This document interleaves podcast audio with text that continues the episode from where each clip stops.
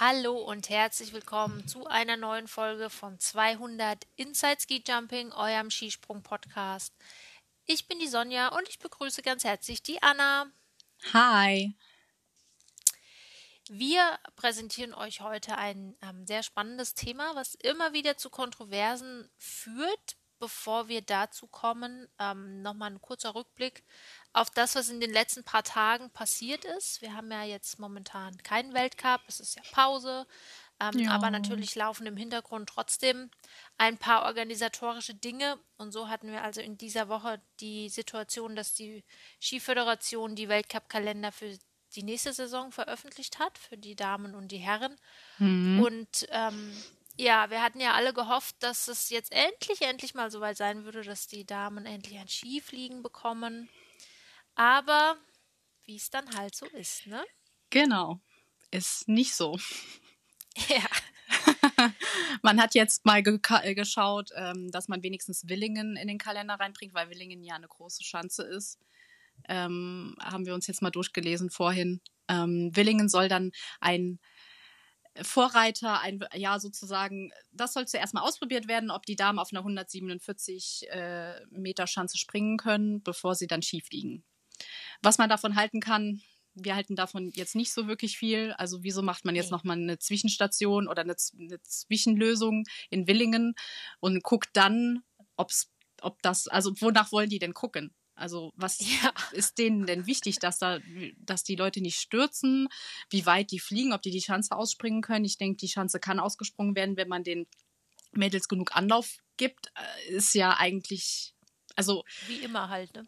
Ja, genau ich verstehe nicht so ganz, wieso das jetzt so ein Zwischending ist und dass das jetzt als Argument genommen wird. Ja, wir schauen uns jetzt ja erstmal an, wie das in Willingen läuft und dann überlegen wir, ob die dann endlich mal auch dann nächstes Jahr dann in Wickersund springen können. Oder sogar übernächstes Jahr ist das ja dann schon. Ist ja dann ja, schon. das wäre dann übernächstes Jahr schon. Ähm, und zwar dann Vikersund auch nur deswegen, weil halt die Norweger sich sehr stark machen. Man, man ja. hat in unserer ersten Folge schon gesagt, es muss ja nicht unbedingt gleich Vikersund sein, als sehr große Flugschanze. Man kann ja auch in Kulm springen oder in Oberstdorf, es ist nicht ganz so groß. Aber dann müsste halt dann auch dementsprechend die Verbände vor Ort sich mal ein bisschen ins Zeug legen. Und das will man dann auch wieder nicht. Deswegen, die Norweger haben sich da halt wieder sehr stark gemacht. Ähm, ja. Und sind mal wieder gescheitert, wie das halt eigentlich immer so läuft. Interessant finde ich den Kommentar, ähm, dass die, die Experten möchten das jetzt erst sehen. Wer sind denn jetzt diese Experten? Also sind nicht die Athleten und die Trainer die Experten oder wer? Es ist, naja, es ist wie es immer ist, aber das ist zumindest halt jetzt der neueste Stand der Dinge. Es wird auch nächstes Jahr kein Skifliegen für die Frauen geben. Der Kampf ja. geht weiter. Ähm, ja, wir müssen einfach alle dranbleiben und irgendwie immer weiter supporten, bis es irgendwann endlich mal klappt. Ja, genau. Ja, es ist ja auch keine Vier-Schanzentournee geplant. Ja. Hätte also man ja dann also, machen können. Es ist eigentlich, was jetzt so Gleichstellungsthematik äh, betrifft, ist eigentlich alles genauso wie vorher auch. Also ja. ändert sich gar nichts. Hat sich nichts dran geändert. Und was ich halt auch noch, oder was ich, was mich interessieren würde, wer waren denn die, die, gegen, die dagegen gestimmt haben? Es waren ja neun zu sieben Stimmen. Erstens mal wer entscheidet das im Endeffekt? Also es ist wohl nach Nationen gegangen, aber ich würde mal gerne wissen, welche Nationen haben denn dagegen gestimmt und wieso haben diese Nationen dagegen gestimmt? Also worauf be beruhen oder wie, worauf beziehen die sich eigentlich, dagegen zu stimmen? Wenn da Deutschland auch dabei gewesen ist, was man ja nicht weiß, dann frage ich mich, wieso? Also ja, also es hätte wohl eine emotionale Debatte dazu bekommen. Ich würde äh, ähm, gegeben, ich würde mir sehr freuen, dass so eine Debatte mal öffentlich stattfindet, ganz ehrlich. Ja dass man die genau. einfach auch mal nachvollziehen kann und ähm, schauen kann, was sind die Argumente, die ausgetauscht werden, wer sind diejenigen, die dafür oder dagegen sind, um einfach da auch mal diesen, diesen Hinterzimmermuff aus dieser ganzen Thematik rauszunehmen, der, der es halt immer noch hat, dass irgendwelche Leute irgendwo, sind ja dann meistens auch Männer, muss man ja ehrlicherweise auch sagen, darüber entscheiden und die Betroffenen haben irgendwie ja gar, gar kein Mitspracherecht und von außen kann man es halt auch nicht einsehen. Ja. Also die Transparenz wäre schön. Richtig, so ist es. Ja. Gut, so viel äh, zum aktuellen Stand der Dinge. Kommen wir zu unserem heutigen Thema. Wir haben uns überlegt, ähm, worüber könnten wir noch sprechen mit euch und haben uns ein Thema ausgesucht, was auch immer wieder aktuell ist. Ähm, und zwar geht es heute um die Kampfrichter.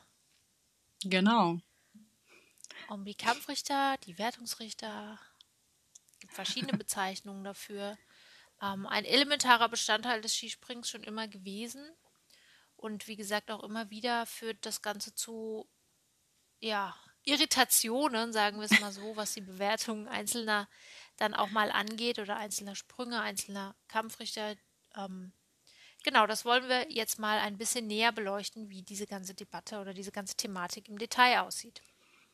Genau, weil ähm, man muss sich ja im Endeffekt anschauen, wie diese Punkte, die der Springer ganz zum Schluss nach seinem Sprung bekommt, wie die sich eigentlich zusammensetzt.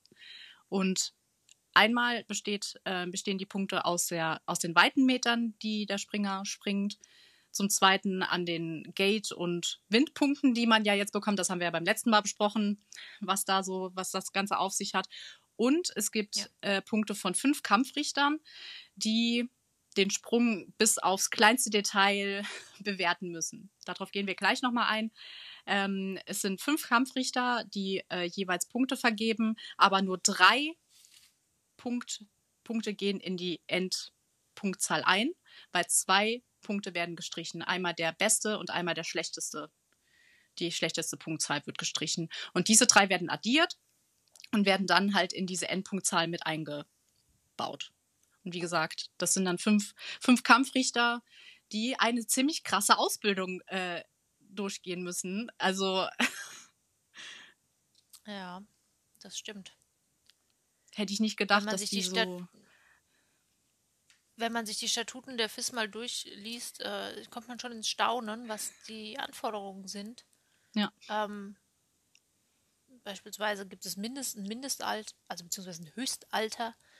Ähm, wie alt sie höchstens sein dürfen zu Beginn der Ausbildung und wie, ab welchem Alter man nicht mehr als ähm, Kampfrichter agieren darf.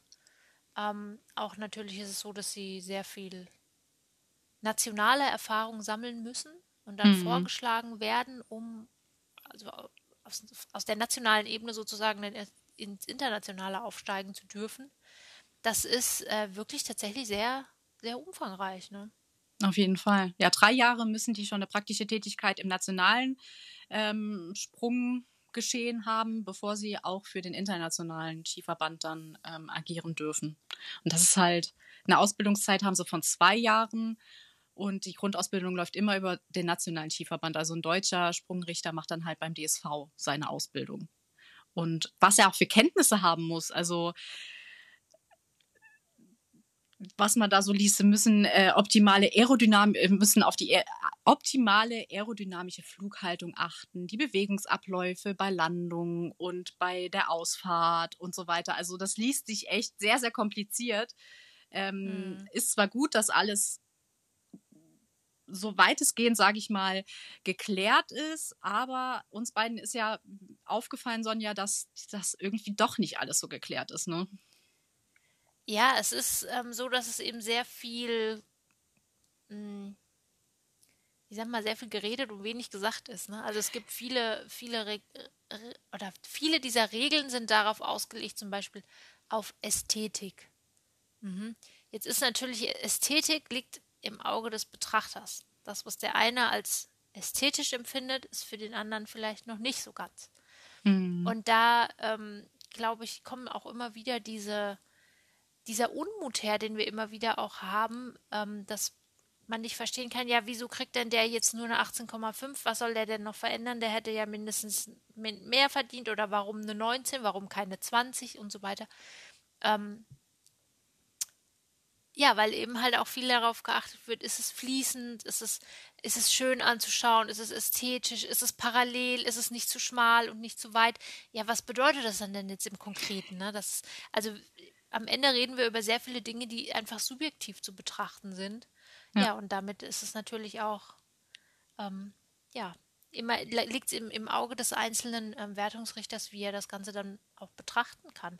Ich glaube, ja. das ist auch so, oder deswegen ist auch, wurde auch diese, wurden diese zwei Streichergebnisse eingeführt, dass man die höchste und die niedrigste Wertung einfach rausnimmt, um ähm, einfach den Mittelwert abzubilden, der dann, ja, das Ganze dann doch in der Regel ja auch immer ziemlich gerecht macht, sage ich jetzt mal, mhm. ja. Aber es gibt dann doch immer welche, die auch so ein bisschen gerade nach unten hin halt in, herausfallen aus dem Raster. Das stimmt auf jeden Fall. Ja, man merkt ja auch, was man vor zwei äh, äh, Jahren oder vor zwei Saisons gemerkt hat, ähm, dass äh, bestimmte Springer halt auch immer entweder gute oder schlechte Punkte gekriegt haben, egal ob wie sie gesprungen ja. sind.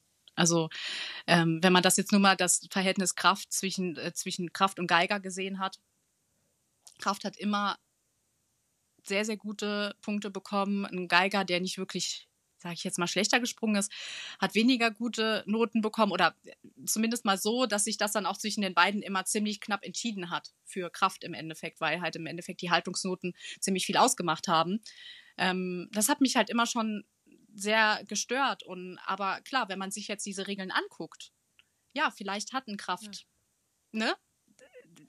ist, ist der Sprung von Kraft im Endeffekt, was wir vielleicht nicht sehen mit dem bloßen Auge, ist für einen, ist für einen äh, Kraft, äh, sage ich jetzt schon Kraftrichter, Punktrichter, äh, viel, viel schöner, ästhetischer und so weiter. Vielleicht hat er irgendwas, was, die, was den, den Kampfrichtern so gut gefällt, dass sie ihm gute Noten geben und ein, ein Geiger hat vielleicht irgendwas, was nicht so gut ist. Also in diesem Jahr kann ich zum Beispiel verstehen, dass äh, Geiger nicht gute, äh, keine guten Punkte bekommen hat, weil er ständig seinen rechten Arm in der sonst wo hängen hatte. Ja, das hat die Punktrichter natürlich dazu ja. gebracht, weniger Punkte zu geben, was ich halt auch voll, voll und ganz verstehen kann. Dafür genau, hätte ich ihm auch Punktabzug okay. gegeben. ja. Ja, manchmal hätte er sogar, wenn man ehrlich ist, auch nochmal einen halben Punkt oder so mehr Abzug verdient, weil es manchmal schon ziemlich extrem war mit dieser etwas äh, unorthodoxen Armhaltung. Ja. Ähm, ja, es gibt ja auch immer wieder die Situation, dass Athleten, die vielleicht jetzt gerade was den Telemark angeht, der natürlich ein, essentieller Bestandteil der ganzen Haltungsnoten ist, ähm, die so ein bisschen dafür bekannt sind, dass das nicht so gut klappt mit dem Telemark und die dann für immer diesen Stempel irgendwie auf der Stirn haben, von wegen, ah, der kann nicht landen, dann können wir schon mal direkt vorneweg Punkte abziehen. Ja. Und der kann der sich halt auf den Kopf stellen und kann irgendwie üben bis sonst was und trotzdem kommt er dann nie über diese, weil es einfach so eine vorgefertigte Meinung dann auch schon ist. Ne? Da können ja auch, da kann auch der ein oder andere Athlet ein Lied von singen, wie das, ja, wie man da einfach nicht mehr drüber wegkommt, über diesen Stempel, den man schon hat. Ja, weil, weil es ja auch in den Statuten, wenn man sich das mal durchliest, wie die das mit der Beinstellung, die Schrittstellung weiter vergrößern und mit dem hinteren Bein entsprechend tiefer einbeugen, sowie bei schmaler Skiführung den Landedruck gleichmäßig auf beide Seiten verteilen. Äh, hallo? Ja, aber das kann man ja jetzt auslegen, wie man will. Also, äh, wie war es? Das ist wo? jetzt gleichmäßig, ja. Ja, das ist äh, tatsächlich eine Auslegungssache und vor allen Dingen ist es ja auch eine Sache, die ja auch. Also, es ist ja nicht so, als ob man das jetzt in kompletter Zeitlupe da vorgeführt bekommt, sondern die müssen das ja auch sehen in dem Moment und sie sitzen ja auch ein paar Meter weiter weg. Ja, ähm, ich glaube nicht, dass das so einfach ist, das wirklich alles immer so zu sehen, mhm. ähm, wie es jetzt tatsächlich dann halt auch gerade bei der Landung, die ja noch mal weiter weg ist, ja. Also das ja, ist schon schwierig und es gibt auch immer noch nicht, glaube ich, diese Review-Möglichkeit, ne, dass sie sich das nee, nochmal angucken können. Das wäre natürlich gut, wenn sie, ja, ist auch wieder ein bisschen schwierig, aber ist vielleicht eine gute Idee, das Ganze nochmal. Oder auch, dass sie halt die, ähm, die andere Perspektive haben, die, ähm, die Kameraperspektive im Endeffekt und nicht von dem Sprungturm sich das anschauen müssen. Weil so ist klar, dass sie dann bei jemand, der immer, wie du sagst, der, einen schlechten, der eine schlechte Landung immer wieder bringt, wenn der mal eine gute Landung hat, bis dahin gucken sie vielleicht schon gar nicht mehr oder sehen es auch nicht richtig und geben dann halt, ja, okay, das ist der und der, dem geben wir jetzt halt so und so viele Punkte Abzug. Wenn sie sich das nochmal richtig anschauen könnten, man denen Zeit geben würde, dann würden sie vielleicht dann wieder anders das Ganze dann betrachten. Ja, also das ähm, ist auch nicht so ganz nachvollziehbar, warum das immer noch nicht passiert. So ja. wirklich. Also was ist der Sinn dahinter? Ne? Ich meine, es geht ja auch noch nicht mal darum, das jetzt in Zeitlupe abspielen zu können, vor und zurück, wie das ja zum Beispiel beim Fußball der Fall ist, bei den Videoschiedsrichtern, sondern dass es einfach möglich ist, nochmal einmal diesen Sprung auf dem Bildschirm zu sehen, dass du wirklich einmal komplett das alles durchgucken kannst oder zumindest die Landung nochmal gezeigt wird, weil wenn du oben sitzt und den Absprung gut im Blick hast und du den, die, die Flugphase gut im Blick hast, kannst du nicht, das geht gar nicht, die, die Landung so gut überblicken, dass du da wirklich das bis ins Detail dir ansehen kannst. Das ist einfach physikalisch meiner Meinung nach nicht machbar. Mm -mm. Dafür sind die Sprungtürme oder die Richtertürme ja auch viel zu weit weg. Also die stehen ja, Meistens, ja. parallel zu den, zu den Trainern auf der anderen Seite meistens. Also ich stelle mir das jetzt nicht so vor, als ob du da wirklich komplett den Überblick hast. Und du musst ja dann auch direkt gucken, dass du diese Punkte eingibst. Du hast ja jetzt auch nicht die Möglichkeit, abzuwarten, bis der ganz hinten an der Bande ist oder so, sondern du gibst ja dann halt auch schon schnell deine Punkte ein. Also ob da, ob man da, ob die da so die, den Überblick im Endeffekt haben, ich meine, man vertraut da drauf, klar, aber ähm, wäre auf jeden Fall in Frage zu stellen. Es ist ja auch, es gibt ja auch durchaus die Möglichkeit, oder sagen wir mal, die ähm, Situation, dann, dann schneit's, du hast du nicht mehr so einen guten Blick, oder es ist neblig, hast nicht mehr so einen guten Blick, oder es ist schon vielleicht, wer weiß, es gibt ja da unterschiedliche, wir sind ja nun mal eine Freiluftsportart, ähm, das fällt ja auch alles nochmal mit, mit rein.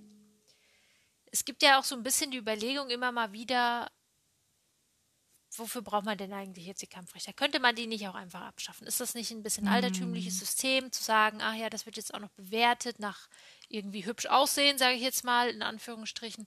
Ähm, ich habe so ein bisschen mir überlegt, was wäre denn das, die Konsequenz daraus, wenn man keine Kampfrichter mehr hätte? Wenn es wirklich nur noch nach Weite geht, nach Wind geht, nach Anlauf geht, ähm, nach rein diesen, diesen Bedingungen, die der Sprung hat und das, was als Weite rauskommt.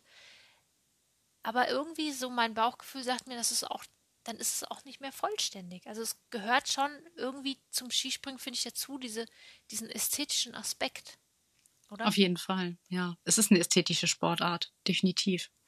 Aber vielleicht sollte man das halt ein bisschen, ein bisschen auflockern alles. Also so ein bisschen, ich weiß zwar nicht, ich kann, kann mir jetzt nicht vorstellen, wie man es anders machen soll, aber zum Beispiel, wenn ein Springer vom, ähm, vom Backen geht und in der ersten Flugphase eine Windböe abkriegt und zappelt oder so. Dass das im Endeffekt, das geht ja auch in die Punkte mit ein. Also das wird ja nicht ausgelassen. Der, der Sprung war nicht ästhetisch im Endeffekt.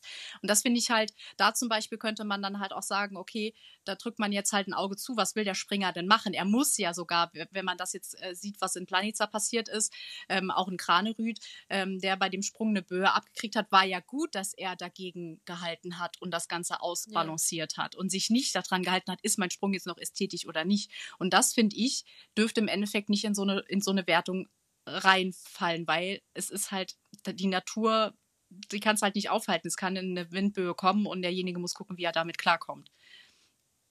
Oder auch unten, wenn er, ähm, wenn er ausfährt, der Springer, und er hat vielleicht einen Hubbel und, und, und kommt komisch auf, oder auch bei, bei viel Schnee, der unten liegt. Wenn dann halt ja. mal ein Hubbel kommt, finde ich, was, was, kann, was kann der Springer dafür? Das hat ja ne, das sind ja, das sind ja Außeneinwirkungen, die man nicht aufhalten kann. Und da finde ich, da müsste man dann gucken, dass man das ein bisschen auflockert. Dass man es auflockert oder dass man vielleicht so diese, ähm, das auch noch als Bewertungskriterium mit reinnimmt. Ähm, wie soll ich es formulieren?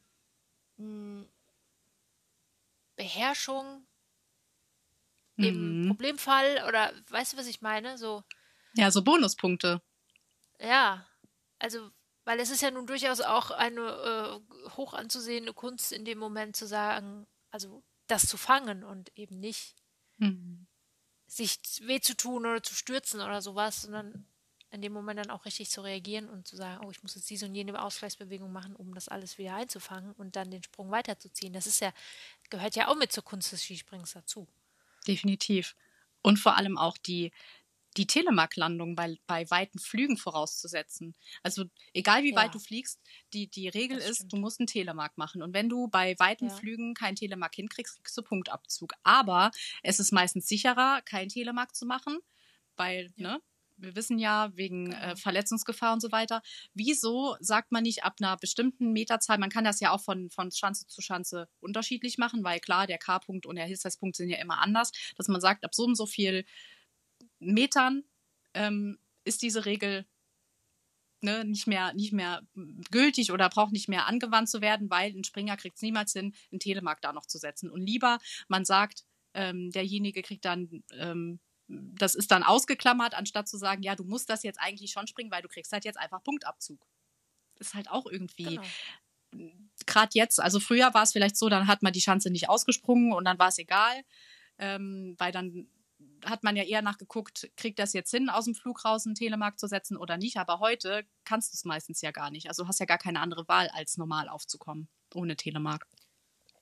Da sind wir ja eigentlich fast schon wieder bei dem Thema, was wir letztes Mal hatten, ähm, als wir darüber geredet haben, dass die, dass das ja oft so eine so eine Kalkulationsfrage ist, ob ein ähm, Trainer den Anlauf jetzt verkürzt. Und da wird natürlich auch mit reinkalkuliert, mein Athlet springt kürzer, kann aber den Telemark dafür setzen, kriegt mehr Haltungsnoten, um und das gleicht das wieder aus, was der andere zwar weitergesprungen ist, aber eben durch die gekachelte Landung halt nicht an Punkten bekommen. Ne? Das würde man damit natürlich auch ein bisschen entschärfen. Mm. Und es wäre halt mal wieder übersichtlicher.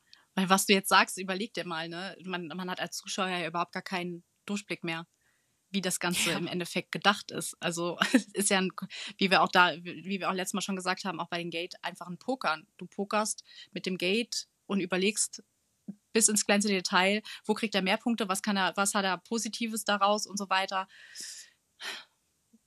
Schwierig. Ja.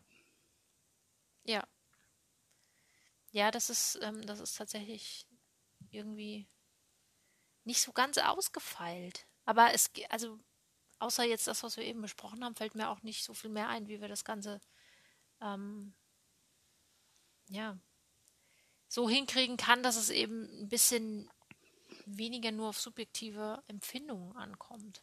Ja. ja. Das ist so. Aber was natürlich gut ist, kommen wir mal zum Positiven. Was natürlich gut ist, ist, dass ähm, in jedem, bei jedem Springen sozusagen das Ganze ja auch durchgewechselt wird. In der Regel, zumindest ist das bei den Weltcup-Springen der Fall, was die Nationen angeht, aus denen die Skisprung-Wertungsrichter kommen. Also, dass man da durchmischt, dass man also dann ähm, ja nicht jetzt aus Versehen irgendwie in die Situation kommt, dass vielleicht einer seinen eigenen Landsmann oder Landsfrau bevorzugt, sondern das also sehr durchgemischt ist, um da so eine größtmögliche Neutralität hinzubekommen. Das ist das gut. Ich eine sehr gute Regelung, ja, definitiv. Ja. Weil man hat ja eine Studie gemacht, dass, äh, um zu schauen, ob die Kampfrichter die eigenen, also die Athleten aus den eigenen Nationen höher bewerten. Und das ist halt, man merkt es ja auch selbst. Also, ne, ist ja, ja denke ich, schon so ein. Ja. und da ist halt auch wirklich rausgekommen, offiziell rausgekommen, dass es wirklich so ist, dass die Kampfrichter aus, äh, die Athleten aus den eigenen Nationen ein bisschen höher bewerten. Ist aber auch normal irgendwie. Also das, ich würde denen da jetzt auch keinen kein Vorwurf machen. Ich glaube, das ist nee. liegt in der Natur des Menschen einfach. Also, das ist auch gar nicht, okay. Also ich glaube nicht, dass das Absicht ist. Nee, glaube ich auch nicht. Das gibt es wirklich, glaube also mir würde das jetzt nicht einfallen, irgendein Beispiel, wo ich jetzt sagen würde, da hat einer so massiv irgendwie falsch bewertet, dass, es, dass man ihm da was unterstellen muss. Das, das glaube ich tatsächlich überhaupt nicht. Ähm, ja, da ist einfach der Mensch der Mensch, ne? Da kann man, kommt man halt auch nicht irgendwie über sein, aus seiner Haut raus. Das ist nun mal dann auch so. Ja. Aber interessante Studie auf jeden Fall, muss, muss ich sagen, dass sich damit jemand mal befasst hat und beschäftigt hat, das ähm, rauszufinden, dass das tatsächlich so ist und nicht nur so ein subtiles Gefühl, was, glaube ich, viele, die sich mit Skispringen schon länger beschäftigen, doch immer mal wieder haben. Ja. Cool, mit was die ich Leute sich auch, beschäftigen. ja, gell? Ähm, sehr schön. Immer weiter so. Bitte immer weiter forschen, damit wir noch viele Studien haben, über die wir reden können. genau. ähm, was ich mir so überlegt habe, es gibt, also ich glaube letztes Jahr, ich weiß jetzt nicht, ob ich mich meine Erinnerung da täuscht, aber ich glaube, wir hatten letztes Jahr einmal die Situation, dass es einen Wertungsrichter gab aus Finnland, der ausgetauscht wurde, weil man festgestellt hat, dass er das irgendwie, dass das nicht gut Echt? funktioniert hat. Ja, ich meine schon, oh Gott, hoffentlich erzähle ich jetzt keinen Quatsch, aber ich glaube schon, dass das eine Person war, wo so dramatisch aufgefallen ist, dass die, Wertungen echt so falsch waren, dass am nächsten Tag dann ein anderer da saß. Also es ist ja immer ein Ersatzmensch noch am Start, mhm. der immer mal auch was passieren kann und ähm, ich glaube, der ist am nächsten Tag nicht mehr saß dann nicht ja. mehr da. Aber das wäre auch das Einzige, wo mir das aufgefallen ist. Also insgesamt kann man, glaube ich, wirklich darüber reden, dass es ähm, dass alle sich wirklich sehr bemühen, objektiv zu sein und nicht, ja, krumme Dinge zu machen oder so. Genau, es gab wohl einmal eine, eine Situation ähm, bei Österreich, bei Wolfgang Leutzel. Da hat sich nachher Alexander Pointner sehr drüber aufgeregt, dass die Punkte so weit auseinander waren. Also meistens hat man es ja so, dass das in einem, in einem Sektor von, sage ich jetzt mal, 1,5 Punkten Also kann man so sagen, ja. ne? So immer in 0,5er Schritten, dass mal einer 1,5 mehr oder der andere 1,5 weniger oder so. Aber da war es wohl so weit auseinander, dass das echt, dass man gedacht hat, hä, wieso hat der eine Punktrichter ihm jetzt nur 16,5 gegeben und alle anderen haben ihm 19 gegeben? Was, was war denn das? Und genau ja. das war in dem Moment nämlich der ausschlaggebende Punkt, wieso Wolfgang Leutzel zurückgefallen ist. Weil der ah, eine okay. Punktrichter ihm weniger, und ich glaube, da war noch kein Streich, da wurde noch nicht gestrichen. Ich glaube, da sind noch alle einge. Das war 2000. Okay. 8, 9 oder so. Ich glaube, da, da gab es diese Streichergebnisse noch nicht, weil dann hätte man ja den, das, das schlechte Ergebnis streichen können, hätte sich Alexander Pointen auch nicht ja. drüber aufgeregt. Deswegen schließe ich jetzt mal daraus, dass es da noch nicht möglich war. Und das finde ich halt dann auch heftig. Vielleicht war es bei dem Finn dann auch so, dass er immer andere Punkte gegeben hat als, als ja. alle anderen. Und dann ist halt komisch, wenn er dann 1,5 Punkte weniger oder zwei weniger als alle anderen. Fragt man sich auch, ja. Ja, so in der Art ist das, ist das auch abgelaufen. Also das äh, da erinnere ich mich noch dunkel dran. Aber ja, alleine die Tatsache, dass wir da sehr weit in die Vergangenheit graben müssen, um sowas rauszufischen, ist, zeugt ja schon mal davon, dass das ganze System grundsätzlich ja sehr, sehr gut funktioniert. Und ich glaube ja. auch, wenn man Kampfrichter wird, alleine schon diese ganze Ausbildungszeit, die du zurücklegen musst, die, die Einsätze auch national, die du ähm, die du machen musst, einmal im Jahr Lehrgang, Fortbildung machen musst. Also es ist schon, es wird schon einiges abverlangt auch. Ähm, da muss natürlich auch mit einer Leidenschaft dabei sein, die dann eben auch dafür sorgt, dass du schon das auch vernünftig auch machst. Ne? Das denke ich schon. Ja, uns, ja. uns wird ja auch vorausgesetzt, dass du immer in Übung bleibst und ähm, so viel wie möglich einen Einsatz, äh, Einsatz an der Schanze hast, aber nicht immer an der gleichen Schanze, wie jetzt einer aus Deutschland, der immer in Oberstdorf ist, sondern dass der halt in, an verschiedenen Schanzen ist und da halt ne, die Expertise dieser Schanze halt auch dann kennt und weiß und wie auch immer und das gut einordnen kann. Das finde ich auch gut. Also ähm, ich denke, man setzt keinen ähm, Richter ein, der zwei Jahre dann nicht mit dabei war, weil der sich einfach da nicht mehr so gut auskennt. Das ändert sich ja auch von Mal zu Mal. Die Begebenheiten ändern sich. Dann ist es immer gut, wenn jemand da ist, der regelmäßig dabei ist und weiß, was Sache ist. Ja, und auch in, in Übung bleibt das alles so anzugucken, wie du es ich denke, dass es schon ein anderer Blick auch ist, den man hat, als es jetzt unser eins irgendwie vom Fernseher hat. Ne? Man muss da schon ganz anders und viel konzentrierter auch drauf schauen, um. Das ist schon anstrengend, das stelle ich mir schon noch sehr anstrengend vor. Ich glaube, da bist du mhm. abends auch müde, wenn du fertig bist. ja. ähm, wir haben jetzt gesprochen viel von den Kampfrichtern, also männliche Form. Und damit sind wir leider auch, äh, liegen wir auch zum großen Teil richtig, weil wie es leider ja immer so ist im Skispringen, äh, immer kommen wir auch hier an den Punkt, an dem man sagen muss, wir haben hier eine grobe Ungleich, ein grobes Ungleichgewicht, was Männer und Frauen angeht. Ähm, ich habe vor ein paar Wochen schon mal mir die ganze Sachlage angeguckt im Zuge unserer allerersten Sendung zum Thema Frauen. Wie ist denn die Verteilung der Damen, was die Kampfrichter angeht? Mhm. Und ähm, das betrifft jetzt quasi den Vor- letzten Weltcup, also nicht die, die vergangene Saison, sondern die davor. Und habe da mal geschaut bei den ähm, Herren und bei den Frauen, wie viele Männer gab es da als Kampfrichter und wie viele Damen sind Kampfrichterinnen und habe also tatsächlich ähm, fünf Frauen gefunden, wow. wobei eine zweimal dabei war, das heißt also insgesamt sechs weibliche Einsätze sozusagen in beiden Weltcups. Jetzt kann man sich ja überlegen, wie viele Weltcups gibt es, ich sage jetzt mal grob 50 oder sowas, Herren und Frauen zusammen, jeweils fünf Leute dabei. Man kann sich ausrechnen, wie viele Menschen das sind. Und davon sind halt sechs Mal eine Frau gewesen. Also auch hier sind wir wieder an dem Punkt und ich werde nicht müde, das immer wieder zu erwähnen, dass wir da wirklich auch, dass da auch die FIS dafür sorgen muss, ähm, ja, mehr Parität reinzukriegen. Ja. Ja, man fragt sich auch, wieso es so wenige sind, weil eigentlich ähm, von den Regeln her gibt es ja keinen keine Probleme. Also es heißt ja nicht, es dürfen nur männliche äh, Kampfrichter werden. Also es sind ja nur, dass du, äh, das Einzige ist das Alter, dass du nicht älter als 43 Jahre sein sollst, wenn du diese ähm, Ausbildung anfängst. Aber da gibt es auch wieder die Möglichkeit, das irgendwie über einen Antrag zu stellen, wenn du über 43 bist, dass du trotzdem Sprungrichter sein kannst. Aber es gibt ja eigentlich gar keine Bremse die sagt, so, du darfst jetzt als Frau da nicht rein. Und ich frage mich, ist, ist der Job des Kampfrichters nicht attraktiv für Frauen oder woran liegt es, dass so wenige Frauen da dabei sind? Also es kann ja, ja nicht daran liegen, dass, dass jetzt da, dass keine, also ich kann mir jetzt nicht vorstellen, dass das, dass die da jetzt irgendwie äh, vernachlässigt werden, sage ich mal so. Aber ich denke, ich denk, jeder kann da rein, frei reingehen, aber ich frage mich halt, wieso, wieso da so wenige drin sind. Ja, das äh, frage ich mich auch, warum das so ist. Also ich habe auch keine Antwort darauf, ehrlich gesagt. Ja. Ich weiß es nicht. Wahrscheinlich ist es wieder so das klassische Ding irgendwie, dass Frauen vielleicht auch einfach mehr Verpflichtungen haben, die ihnen das nicht unbedingt ermöglichen, ähm, sowas noch nebenbei zu machen oder keine Ahnung. Vielleicht. Aber es wäre natürlich schön, wenn sich das langfristig mal ändert. Ne?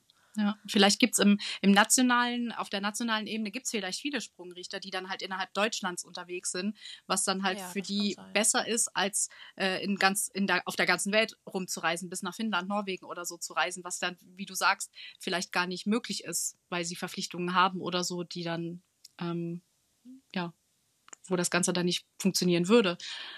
Also, äh, ja, das, das kann durchaus natürlich möglich sein, zumal, also gerade wenn es darum geht, dass sie halt auch im Nationalen immer wieder oder in kleineren Wettkampfklassen, in unteren Wettkampfgruppen Erfahrungen sammeln müssen, dann ist das ja nicht nur damit gemacht, dass du irgendwie einmal im Jahr im Weltcup irgendwo eingesetzt bist, sondern hast ja dann noch ein bisschen mehr zu tun. Ne?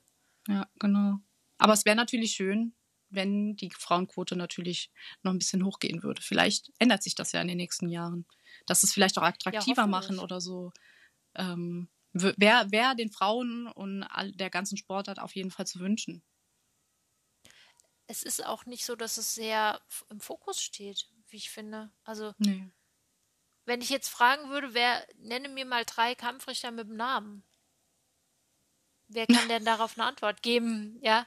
Keiner. Also mir würde auf mir würden zwei namentlich einfallen und Echt? ich äh, glaube, wir haben ja schon sagen wir mal, ein bisschen unter Beweis gestellt, dass wir doch einigermaßen Ahnung von der ganzen Geschichte haben.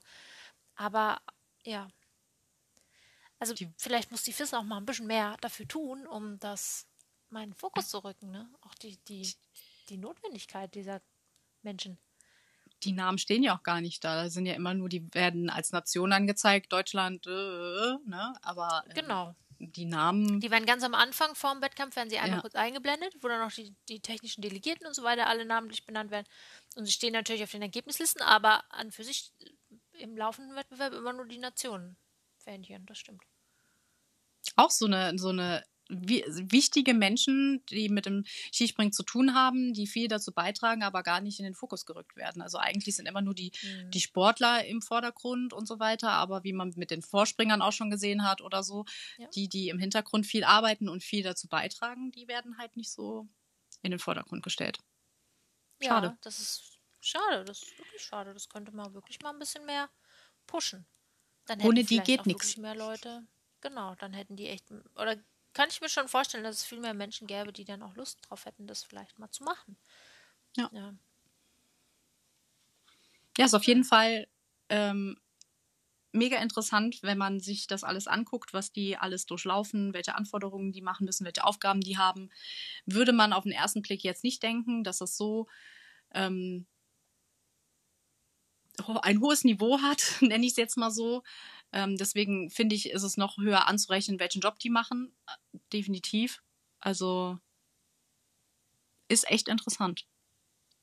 Definitiv, auf jeden Fall. Ich glaube, auch hier werden wir in Zukunft nochmal mit einem anderen Blick drauf schauen ähm, und werden uns die Herrschaften und die Damen, wenn denn welche dabei sind, mal ein bisschen genauer betrachten und ähm, deren Arbeit auch nochmal in einem ganz anderen Maße zu schätzen wissen. Ne?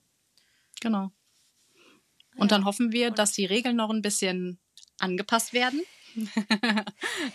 und dann wären wir ja. glücklich und zufrieden. Also wenn man da so ein bisschen das Ganze lockern würde, noch in die Richtung mit Wind und ähm, du kannst kein Telemark mehr setzen und so weiter.